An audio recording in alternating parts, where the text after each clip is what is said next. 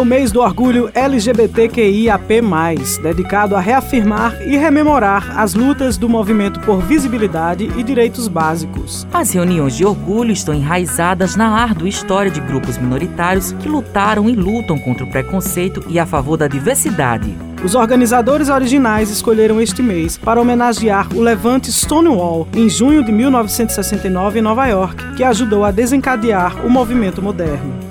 E o nosso podcast de hoje iremos trazer mais detalhes sobre o movimento, as lutas sociais e resistência da comunidade LGBTQIAP+.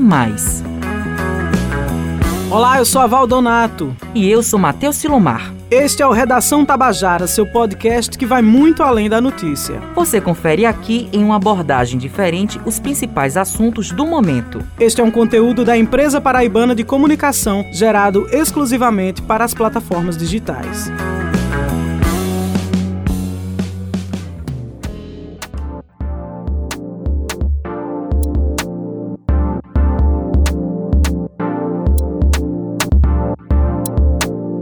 Como já foi dito, tudo começou em 28 de junho de 1969, em Stonewall, um dos bares LGBTQIAP+, mais frequentados de Nova York, e também um dos mais perseguidos pela polícia. Foi palco de um protesto que ficou conhecido como Revolta de Stonewall. Esse não foi qualquer protesto, foi o principal protesto de resistência à violência promovida pelo Estado que pessoas da comunidade sofriam na época, como perseguições, prisões e espancamentos. Ainda assim, é importante entender que pessoas LGBTQIAP+, fazem parte da sociedade há muito mais tempo do que se pode imaginar.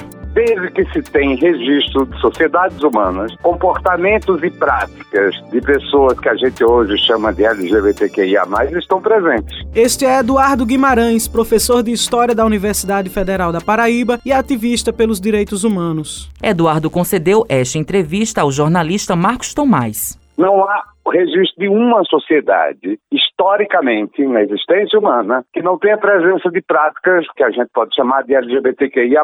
Tanto na sua dimensão de gênero, na variação de gênero, que os comportamentos de gênero entre masculino e feminino, ou formas que admitem outras formas de gênero, se manifestam, como também os comportamentos de orientação sexual. Então, as práticas homossexuais, bissexuais, né, assexuadas, entende? estão presentes em todas as sociedades Então, nesse sentido, você não tem um registro preciso. Né? O que eu diria, ou dito de outro modo, é algo que é parte da própria existência humana. Então, aonde tiver sociedade humana, a gente vai ter essas práticas. A questão é, o quanto é, há sociedades mais tolerantes, menos tolerantes, há sociedades que normatizam de um jeito e outras de outro, o que a gente sabe hoje, essa que é a questão, é que como a gente desenvolveu um saber cada vez maior, mais racional, fundamentado, verificado sobre a sociedade, comportamento humano, nosso próprio corpo, na defesa do direito ao próprio corpo como uma coisa básica humana, hoje a gente consegue ir para além do preconceito.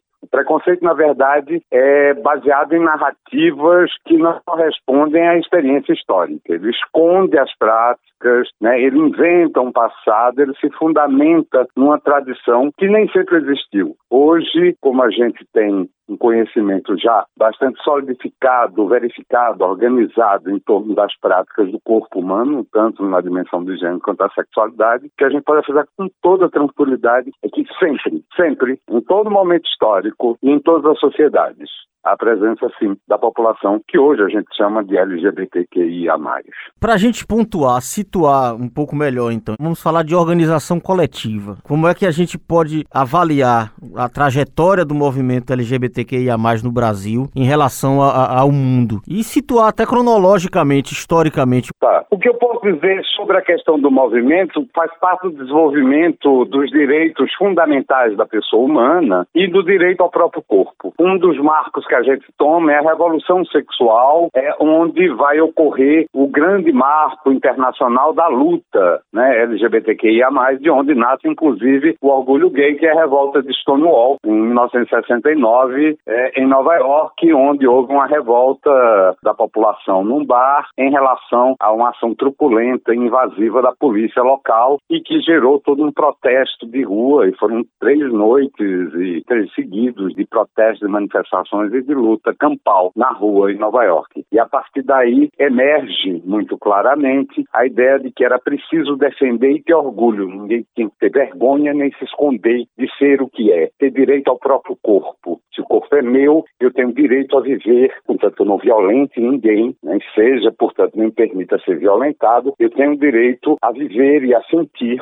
esse corpo de maneira plena, com orgulho de ser o que é. Então, de fato, é, é a partir daí que, inclusive, nasce a ideia da pride, da ideia de gay, que em inglês significava feliz e que vai, até então não era usado, começa a ser usado como um símbolo de que eu sei o que sou e sou feliz. Isso em termos internacionais. Em termos do Brasil, o desenvolvimento dessa ideia do direito ao próprio corpo, para além dos preconceitos tradicionalistas, é a ideia de que eu tenho direito ao meu corpo, eu tenho direito ao vivê-lo plenamente, em relações mutuamente consentidas, isso vai desenvolver-se junto com o processo de redemocratização no Brasil. Então, o marco que a gente toma, geralmente, não que não existam manifestações anteriores de ícones, símbolos, como nem no Mato Grosso, mas é a partir de 1978, com a criação do chamado jornal Lampião da Esquina, em que participam vários ativistas, e o grupo Somos, em São Paulo, que é o primeiro grupo organizado para lutar por direitos, o reconhecimento dos direitos da população LGBTI. Então, nesse sentido de organização né, política, de manifestação de movimento social para a reivindicação política dos direitos e reconhecimento, a gente marca isso. A primeira grande vitória do movimento é em 80, toda vez eu troco, mas é entre 85 e 84, é quando Conselho de Psicologia brasileiro, seguindo já o americano, e depois será seguido, inclusive, pelo OMS, é quando você despatologiza a homossexualidade. Ou seja, é quando o conhecimento científico chega e verifica e diz com toda clareza como a gente consegue ver, verificar e, e comprovar que a homossexualidade não é doença. Então, que a orientação sexual é perfeitamente normal. Então, esse foi um dos primeiros ganhos e depois o reconhecimento que contra qualquer discriminação que foi uma luta muito grande na Constituição de 88. Então, com o processo democrático brasileiro, os direitos é, fundamentais da pessoa humana estão lá. É proibido discriminação por raça, crença e é, por discriminação sexual também.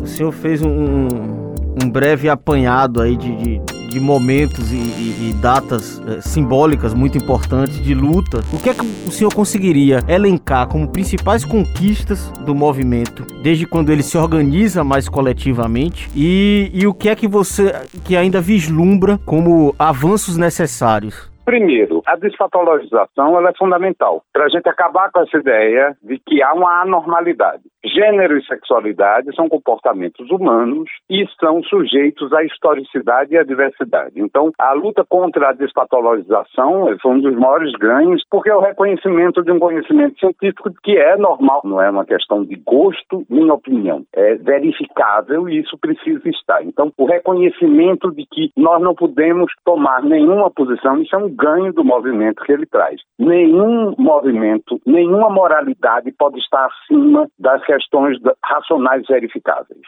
Portanto, nosso comportamento deve se pautar em cima disso. Portanto, o reconhecimento ao direito individual, o aprofundamento do direito ao próprio corpo, que é um ganho, como eu disse, fundamental, o reconhecimento, portanto, em ampliação, e isso é um ganho, o desenvolvimento de políticas, por exemplo, de pesquisa para as doenças sexualmente transmissíveis, inclusive quebrando com o preconceito de que isso era um problema dos homossexuais, e não é. As doenças sexualmente transmissíveis afetam toda a população, inclusive a maioria delas com uma maior incidência com populações não LGBT que é o caso de AIDS, que é o caso da sífilis, que é o caso de todas as doenças sexualmente transmissíveis, desenvolvimento de políticas públicas que cuidam disso, isso é um ganho do movimento que veio com a organização da AIDS, né? a conquista do casamento igualitário, que é o respeito à afetividade como o fundamento né, das relações humanas, né? então o respeito ao casamento. Então, e o que é que tem em perspectiva é a garantia da luta contra a violência. Ninguém tem direito, e sem dúvida a perspectiva, hoje a gente trabalhar no campo da educação para o reconhecimento. A gente já teve ganhos institucionais, a homofobia é crime, porque ela é um crime contra o direito básico da pessoa humana. E isso a gente tem que lutar. A luta contra a violência, a luta pelo reconhecimento e pelo respeito. Ele continua nos planos da educação, né, no plano da segurança pública, no plano da vivência plena do direito.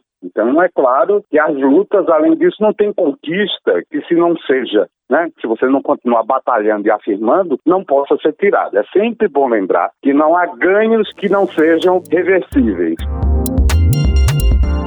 Professor, como você avalia a questão do respeito, da tolerância à diversidade do Brasil em relação a, a outros países do mundo? Olha, eu diria que é a velha contradição brasileira. O Brasil é marcado por esses contrastes muito grandes. Nós avançamos muito como movimento, avançamos muito no reconhecimento das instituições jurídicas ao direito, à criminalização da homofobia, mas nas nossas práticas sociais nós continuamos muito tolerantes com a intolerância. Então, é louco até você pensar que a gente está num país que criminalizou a homofobia e é o país no mundo que mais mata pessoas trans por serem trans.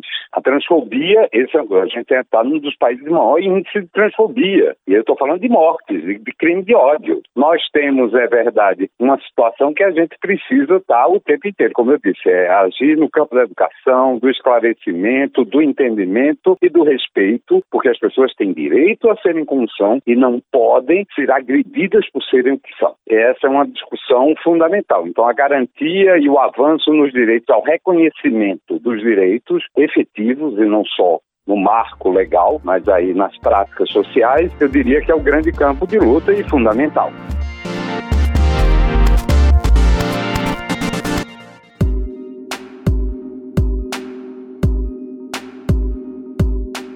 Um dos primeiros passos a combater o preconceito é através da educação. A informação é um fator importante para desmistificar esse preconceito que é tão enraizado na sociedade. Entretanto, existe hora e lugar para tudo. Pessoas LGBTQIAP+, não são sites de busca nem dicionários. Ter curiosidade e iniciativa para buscar entender o que se desconhece é o início, mas é preciso saber que nem todos se sentem confortáveis em sanar suas dúvidas. Na mídia, as histórias e a cultura LGBTQIAP+, vem ganhando mais espaço e a disseminação de informações por meio de produtos como este se tornam essenciais para o movimento. E vamos de educação. Para compreender o movimento e seus integrantes, além da história, devemos aprender sobre suas questões, como a sigla que recentemente acrescentou P de pansexuais e teorias sociais, como, por exemplo, o que é a teoria queer. Quando a gente fala de teoria queer, a gente também pode estar possibilitando aí uma compreensão sobre estudos queer, pensamento queer, linha queer, esta é a voz do doutorando em educação e pesquisador do NuQueer, Núcleo de Estudos Críticos do Discurso e Teoria Queer, Zé Amaro da Costa. Quem entrevistou o pesquisador foi o repórter João Lira. E a teoria queer é aquela onde acontece ou se narra e é narrada fora das normas. É uma teoria aberta a outras possibilidades e que rejeita, ou melhor, não aceita divisões entre heteronormatividade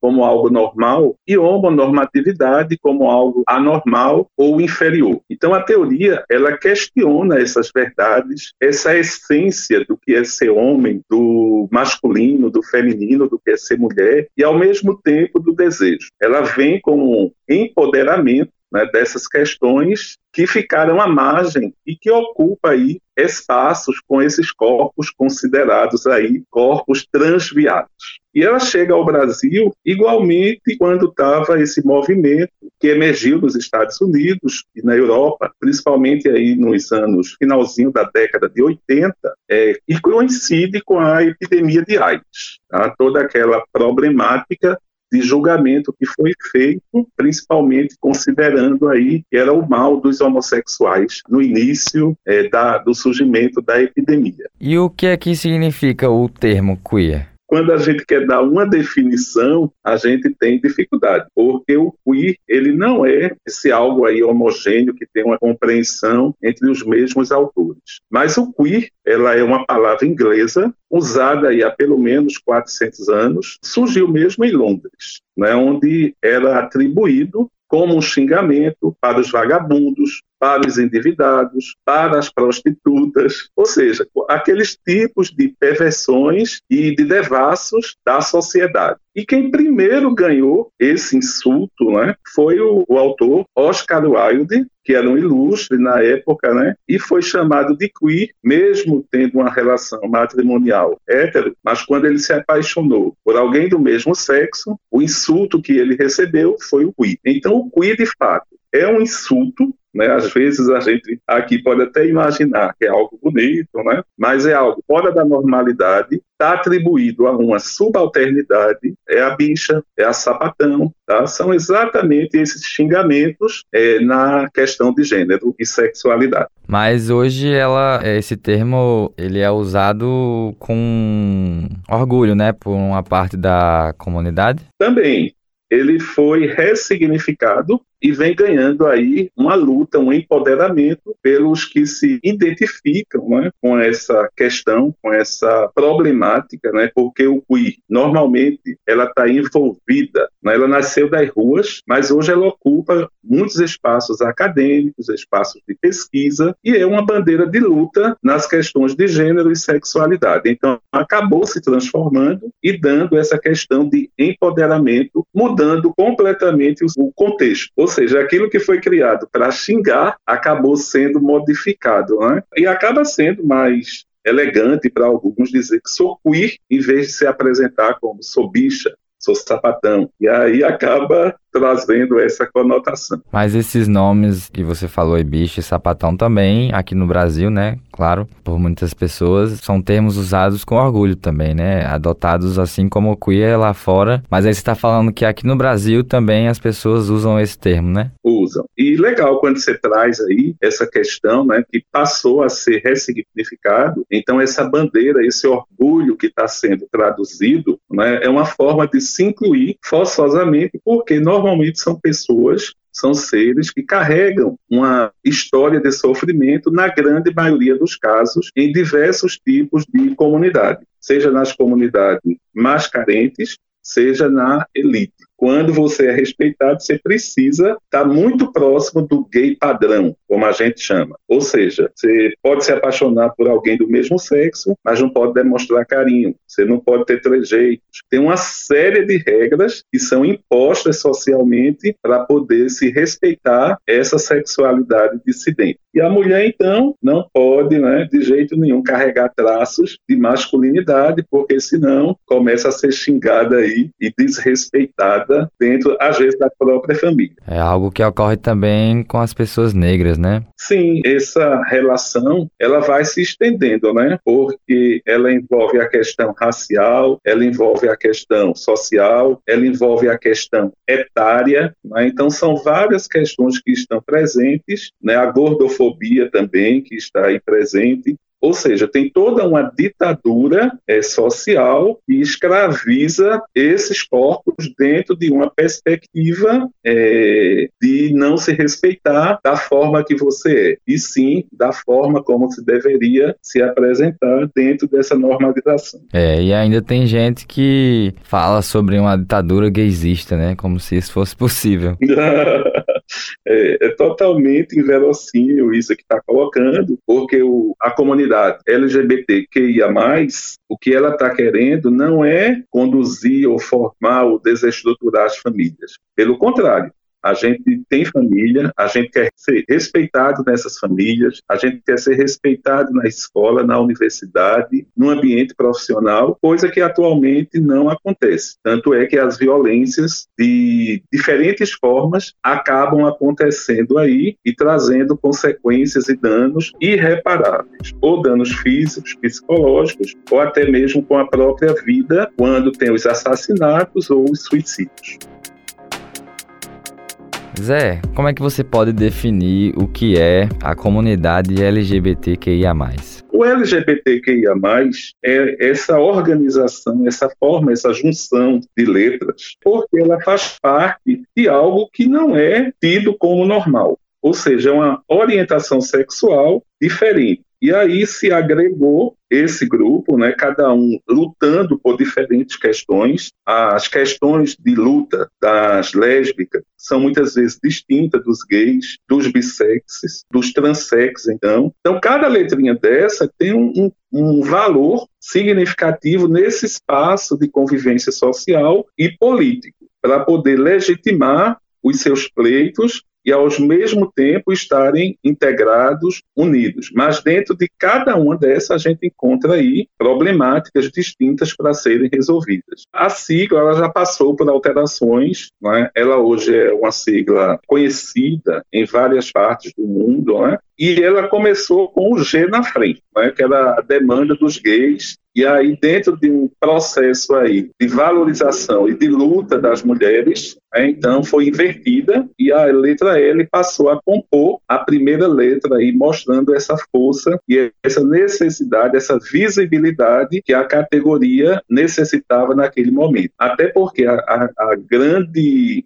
as grandes conquistas dessa comunidade, ela advém, na, na minha visão, né, a partir dos movimentos feministas. Né? Então, os movimentos feministas, elas protagonizaram algumas lutas nas suas diversas ondas, e aí a gente se apropriou e aprendeu, e vem aprendendo a lutar juntos em muitos momentos, e isoladamente em outros. Mas o grande sucesso, ou a grande conquista, é desse entrelaçamento, dessa integração, dessa união que a gente precisa fortalecer nessa grande rede é, local, nacional, mundial. Você poderia dizer para a gente os significados de cada letra na, na sigla? Sim, ela está muito voltada, comumente, à questão da, do desejo da orientação sexual. Então, a lésbica é a relação entre duas mulheres, assim como o gay entre dois homens, bissexual pode o desejo ser manifestado ou expresso tanto pelo homem, pela mulher. O transexo também é outra questão aí envolvendo as questões transgêneras, não é? da travesti, dos transex. O queer, que não se identifica nem de um lado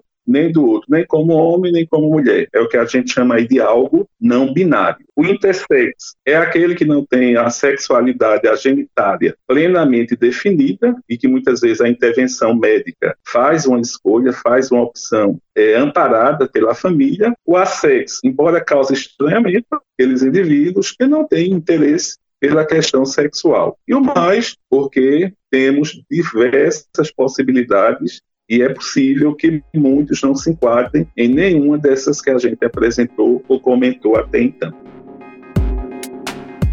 Na sua visão, enquanto pesquisador também, né? Uma pessoa se torna ou nasce queer? É, essa questão é bem complexa. Ela até recentemente fez parte aí da entrevista de Linda Quebrada com a Judith Butler e foi bem interessante, né? A pessoa se torna principalmente aí na questão da, da, sexualidade, essa possibilidade, desde Simone de Beauvoir, que tem essa dimensão, né? Não se nasce mulher, torna-se mulher, então pode se tornar queer, mas a gente só se torna naquilo, na dimensão que a gente é. Né? Então a gente acaba manifestando, a gente acaba expressando, a gente acaba dialogando, dando espaço a, a essa condição plena que a sua alma, as suas entranhas, ela espelha, né? Porque a sexualidade ela está lhe acompanhando, principalmente aí dentro de um escopo pessoal, singular, psicológico, embora se queira ou se pense o contrário, né? Quando uma criança, às vezes nem é gerada ainda, né? Os futuros pais já estão aí criando os estereótipos para aquela criança. Vai ter de tal sexo, vai torcer por tal time, vai carregar o nome X. E às vezes, quando a criança nasce, não se identifica com nada disso, e aí os pais começam a, a, muitas vezes a se frustrarem também e a oprimir, tendo como origem aí essa falta de entendimento que se carrega socialmente na projeção daquela criança, daquele ser é, em família.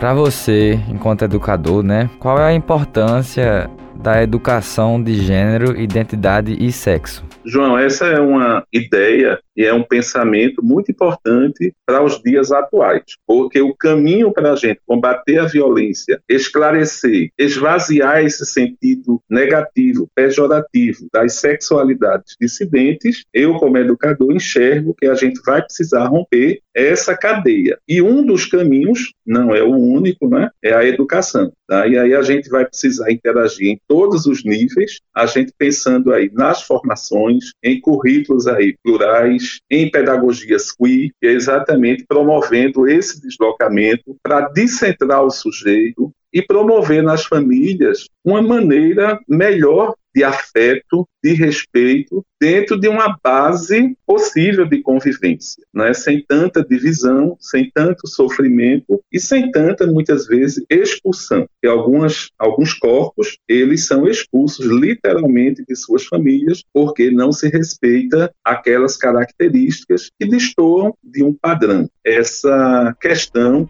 tão séria, tão significativa e, ao mesmo tempo, tão sofrida.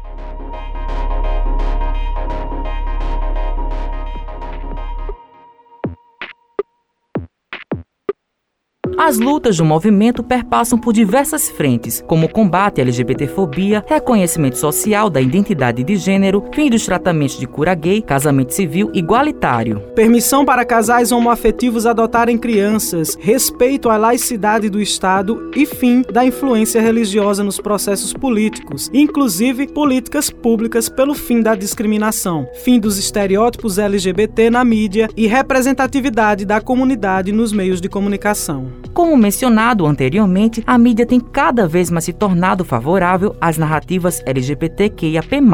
Um exemplo disso é a maior presença de pessoas LGBTQIAP+, enquanto personagens em filmes e séries, mas também por trás das câmeras. Para falar sobre isso e mais, nosso repórter João Lira conversou com a diretora, roteirista, atriz e professora Dani Barbosa. Dani, para você, qual é a importância da identidade de gênero e sexo? Cara, no meu, no meu parco entendimento, a identidade de gênero, ela permite às pessoas se colocarem nos lugares em que elas se enxergam, é, permite às pessoas, dentro das suas construções sociais, se tornarem mais felizes, mais autênticas. Agora, quando eu falo identidade de sexo, identidade sexual, aí isso para mim já me leva para um lugar de intimidade. Eu acho que os discursos, os debates, eles estão, eles às vezes se, se intensificam porque as pessoas não compreendem é, essa divisão que, que, que existe. A identidade de gênero é a pessoa que eu sou. Agora, a identidade sexual é uma coisa tão ligada à intimidade, tá? Saber se o cara é homo ou é heterossexual, por exemplo, é, é o que fortalece alguns discursos intolerantes. E, e, dentro desses discursos vem a falta de respeito mesmo, de entender que o homem hétero, o homem cis e a mulher cisgênero são tão homens e mulheres quanto um homem transgênero e uma mulher transgênero, transexual. O, o, o debate às vezes ele enfraquece ou ele fica acalorado porque as pessoas querem misturar as coisas. Eu acho que quando eu falo de construção social, eu estou falando dessa identidade de gênero. A mulher que eu me construí, por exemplo, que eu fortaleci em mim e que hoje ocupa um lugar na sociedade que é garantido por lei e muita gente não quer enxergar. Agora, com relação à identidade sexual, é uma coisa que é inerente de cada ser humano, a cada ser humano, mas que não é necessário que haja esse discurso. Ah, enfim, mas também é bom que haja. Eu fico meio dividida porque é, é, eu me coloco numa, num lugar delicado, assim. Enquanto mulher travesti, falar de identidade sexual para mim é, é, é, querer saber quem é hétero, quem é homossexual, quem é bissexual, que esses lugares, essas pessoas também merecem ter seus espaços e seus momentos de fala, sim. Até para gente naturalizar a coisa coisa. Porque eu sonho com o tempo em que a gente não precisa explicar para as pessoas, por exemplo, um homem trans e um homem cis São a mesma coisa? São, sabe? Eu sonho com esse tempo que as pessoas vão enxergar a transgeneridade e a cisgeneridade como a mesma coisa, como uma coisa comum, como uma coisa que pode e deve conviver, sabe? Enxergar a mulher transexual, a mulher travesti, como uma mulher, assim como se enxerga uma mulher cisgênero como mulher. Agora, essa intolerância, né? Essa vontade de estar tá sempre colocando as coisas numa caixa heteronormativa, né? Por que que, na sua visão, né, essa dificuldade de tirar as coisas dentro da caixa? Ah, durante muito tempo, nós fomos impossibilitados, impossibilitadas de falar. Então, hoje a gente descobriu onde é o nosso botãozinho do volume da voz. Então, hoje a gente quer gritar, a gente precisa gritar, precisa didatizar as situações e estar constantemente ensinando as pessoas o que são, como são, por que são, para que são. Né? Então, assim, durante muito tempo a gente ficou calado, a gente foi obrigado a se calar. Durante muito tempo, a figura da travesti era uma figura folclórica, caricata. Quando era retratada pela mídia, era uma figura engraçadinha, cômica. Quando era retratada pelo jornalismo, era dentro do, do, do, do mundo da criminalidade. Então nós, nós estávamos relegados, relegados a esse lugar apenas. Quem foi que disse que somente esses lugares do caricato e do criminoso eram os nossos lugares? Porque na hora de pagar uma caixa de fósforo no supermercado, a gente está pagando imposto dentro daquela caixa. Então, se eu pago imposto e eu tenho deveres, então eu também tenho um direito. Então, meu direito de falar ele vai ter que ser respeitado. Então, a gente descobriu esse lugar de dizer assim: vamos falar para dizer que eu não sou prostituta se eu não quiser. Eu não sou essa figura cômica que você acha que eu sou. Eu sou ser humano, eu também tenho sentimentos. Eu também eu, eu sou consciente dos meus deveres, como eu também sou consciente agora dos meus direitos. E aí a gente precisa falar porque essas pessoas nos negaram esse espaço. A sociedade nos negou esse espaço.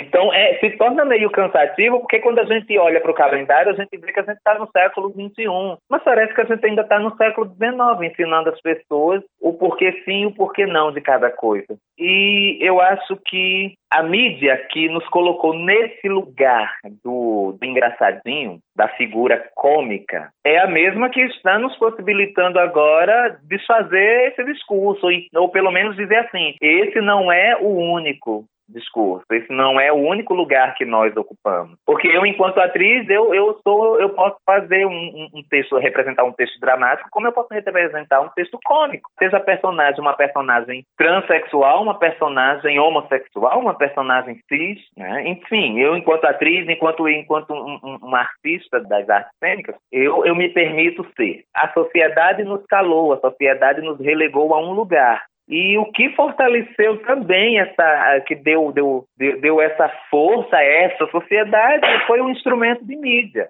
E essa mesma mídia hoje está reconhecendo o erro que cometeram. E hoje nós temos aí grandes festivais de cinema, por exemplo, que, que são divulgados agora, graças a Deus existe a internet, são divulgados nas redes sociais, né? E, e festivais de cinema com temáticas LGBTQI, cinema feito contando histórias de transexuais, contando histórias de mulheres homossexuais, bissexuais, mas sem trazer esse essa linguagem que as pessoas que se dizem normais, é, sem trazer esse conteúdo imoral, pornográfico. A gente, a gente não é só isso. E a mídia está aí fortalecendo essa luta e, e, e abrindo esses espaços para que filmes como os meus, por exemplo, em alguns festivais, eles circulem e eles, eles mostrem para quem não tem ainda esse contato com o nosso micro-universo, assim, ah, mas essa galera não é só sexo, devassidão, drogas, prostituição, crime. Não, porque não somos só isso.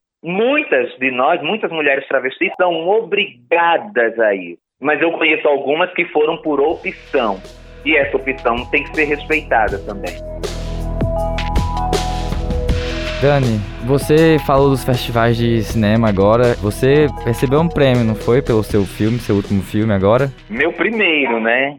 Eu estou com o segundo aí em fase de pós-produção. Mas o meu primeiro trabalho, Café com Rebu, foi fruto de um curso de formação para a área audiovisual que eu realizei ano passado, um curso de formação voltado exclusivamente para homens e mulheres transexuais e pessoas não binárias. Então, é, 2020 foi o ano em que Dani aparece como roteirista e diretora e realizadora audiovisual, e não apenas atriz. E eu tive um apoio muito incrível de, de amigos, irmãos que entraram nesse projeto, que virou um projeto mesmo de curta-metragem. Então eu tive apoio da galera da Extrato de cinema, tive apoio de, de, de várias pessoas, vários amigos, assim, Diego Lima, Lúcio César, que viraram os meus diretores assistentes. Eu tive Rodrigo Barbosa na fotografia, Romilson Rodrigues na maquiagem. Eu tive José Carlos Costa na, na, na maquinaria. E, e, tive muita gente por trás. Eu tive o site Nossa Fala, que é um site de conteúdos produzido por mulheres,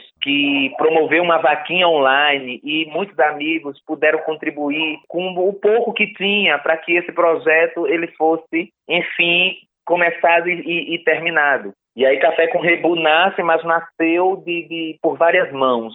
Não foram só as minhas, não foi só a roteirista, a diretora. E aí, esse ano, nós é, fomos contemplados no 14º Curta Taquari, Festival de Cinema de Taquaritinga do Norte, com cinco, seis prêmios, é, melhor roteiro, melhor direção, melhor atriz, melhor edição, melhor filme da mostra e o prêmio da crítica. É, seis prêmios no, no, no, num único festival e o primeiro competitivo que o filme entrou. E agora, no, no quinto Festival da Diversidade Sexual e de Gênero de Goiás, nós ganhamos o prêmio de melhor filme da mostra A Pandemia Política. Então, assim, é, nós ganhamos, quando eu digo nós ganhamos, porque eu ganhei, mas eu não ganhei sozinha. Quem está ganhando é todo mundo que acreditou nesse sonho de ter a primeira roteirista e diretora de cinema paraibana travesti.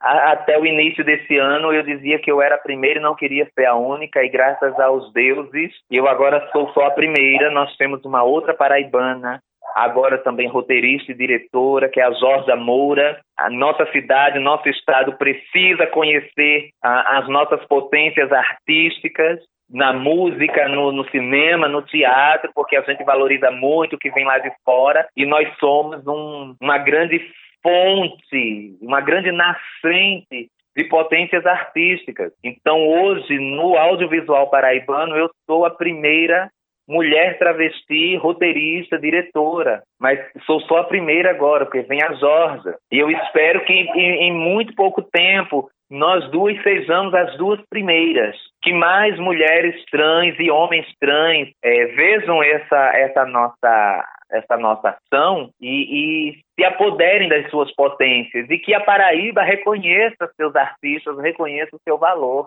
Você, além de virar um exemplo, né, um, um estímulo, né, como é que se diz, uma... Uma agente, eu não, eu não gosto dessa coisa de exemplo, cara, eu, eu, não é por falsa modéstia, mas quando alguém diz, ah, você é um exemplo, você é uma referência, isso me, me, me deixa meio aflita, assim, que eu digo, cara, não, será que realmente eu nasci para ser exemplo? Mas eu sou uma agente, porque eu estou agindo, eu estou fazendo e eu estou mostrando e que outras pessoas vejam essas ações e de fato tomem como exemplo, mas não me chama de exemplo. Entendi, tá, tá me entendendo? Entendi, perfeitamente.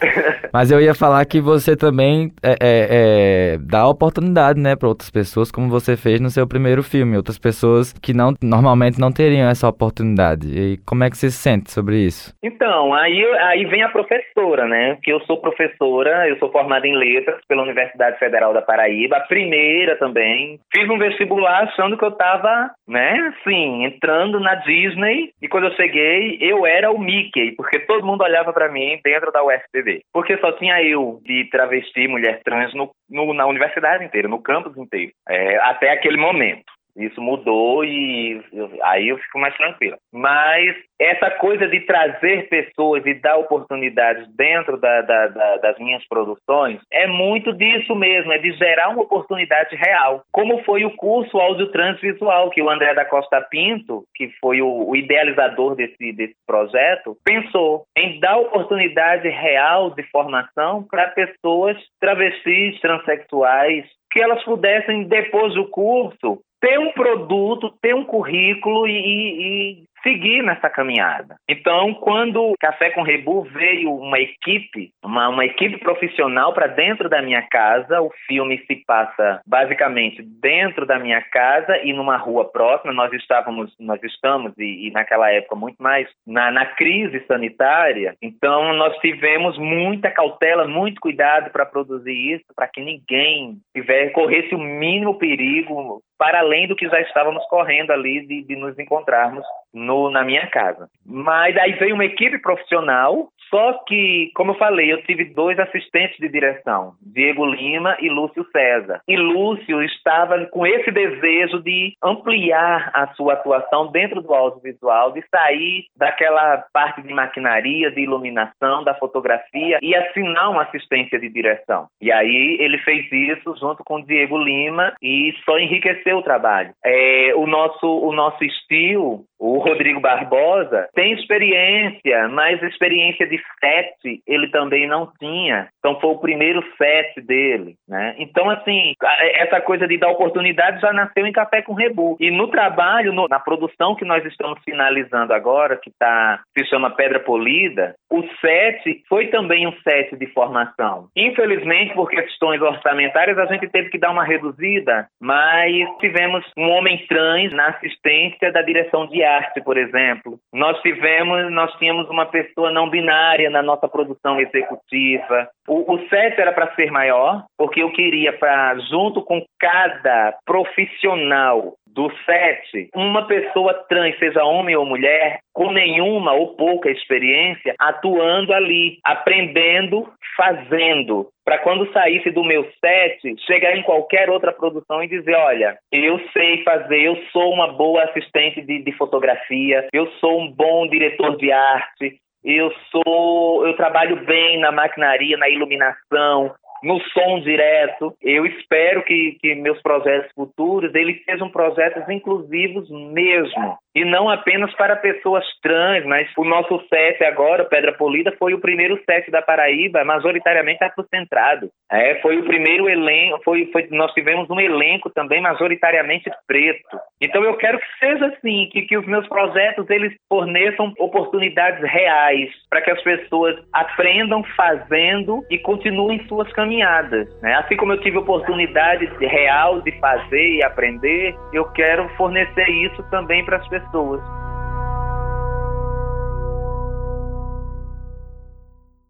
Infelizmente, a realidade ainda continua muito dura e não poderíamos deixar de trazê-la aqui. O Brasil, segundo o relatório da Associação Internacional de Gays e Lésbicas, ocupa o primeiro lugar em homicídios de LGBTs na América. O país registra uma morte por homofobia a cada 23 horas, aponta o relatório do Grupo Gay da Bahia. Segundo a entidade, foram 126 homicídios e 15 suicídios. Em contraponto, no ano de 2019, o Supremo Tribunal Federal decidiu em favor da criminalização da LGBTfobia. E podem ser enquadrados na legislação já existente que define define os crimes de racismo. O modo mais difundido para a denúncia de violência é o Disque 100, uma conquista dos movimentos sociais no poder público federal. O Disque 100 funciona diariamente, 24 horas por dia, incluindo finais de semana. As ligações são gratuitas e podem ser feitas de todo o Brasil, por telefone fixo ou celular. Baixa discar 100. Durante a denúncia, que pode ser anônima, você concede todas as informações possíveis para o registro do caso, tais como quem sofreu a violência, quem praticou, qual tipo, como foi, local, horário, frequência e a situação da vítima.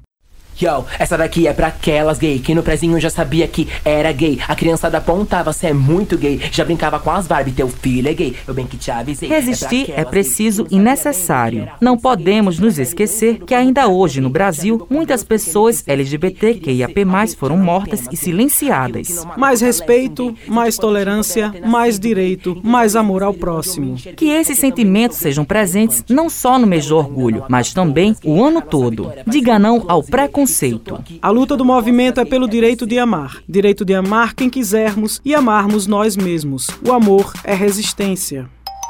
Hoje ninguém me segura, groove vai sair pra rua. Me sinto bem na penumbra, melhor amiga da lua. O Redação Tabajara teve a apresentação de Valdonato e Matheus Silomar. Produção de João Lira. Roteirização João Lira e Matheus Silomar. Direção e edição João Lira. Supervisão do gerente de jornalismo Marcos Tomás. Participação especial do professor de História da Universidade Federal da Paraíba e ativista dos direitos humanos Eduardo Guimarães. Do doutorando em educação Zé Amaro da Costa. E da atriz e roteirista Dani Barbosa. Este episódio teve áudios retirados do YouTube. Esta é uma produção da empresa paraibana de comunicação. O Redação Tabajara se encerra por aqui. Até o próximo episódio. Obrigado pela escuta e até lá.